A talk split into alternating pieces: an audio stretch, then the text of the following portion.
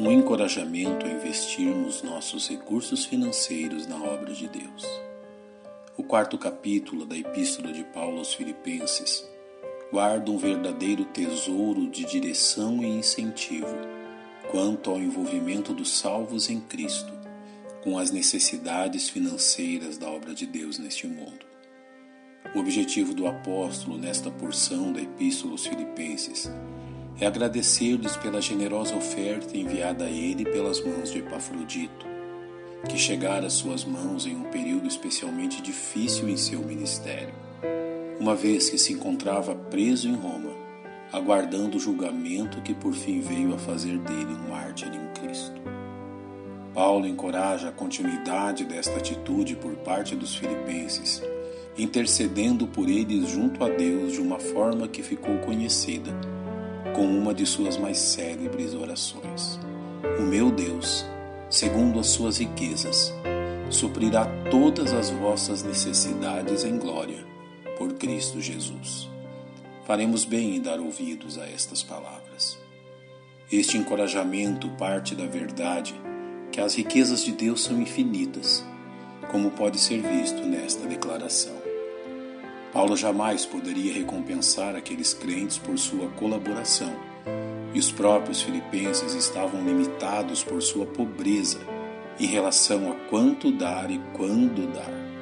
Mas Deus não estava sujeito a estas limitações, como o apóstolo já havia ensinado aos salvos em Corinto.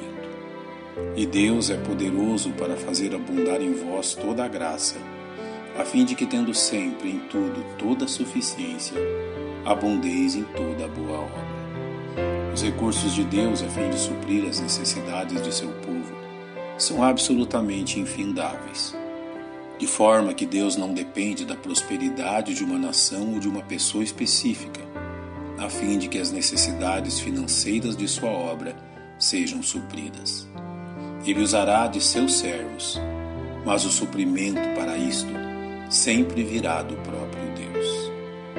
A segunda palavra de encorajamento dirigida pelo apóstolo diz respeito ao suprimento das necessidades de seu povo, ao nos dizer que o Senhor suprirá todas as vossas necessidades.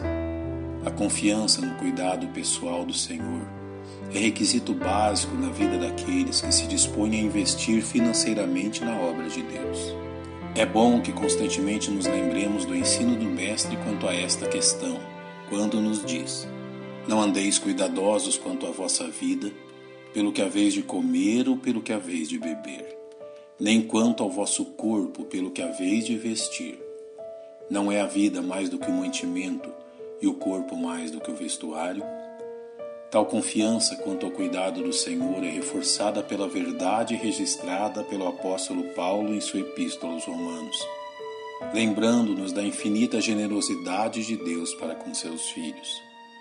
Que diremos, pois, a estas coisas? Se Deus é por nós, quem será contra nós? Aquele que nem mesmo a seu próprio filho poupou, antes o entregou por todos nós, como nos não dará também com ele todas as coisas? Deus nos deu seu Filho. Como podemos duvidar que Ele seja poderoso para nos acrescentar tudo o que mais que for necessário?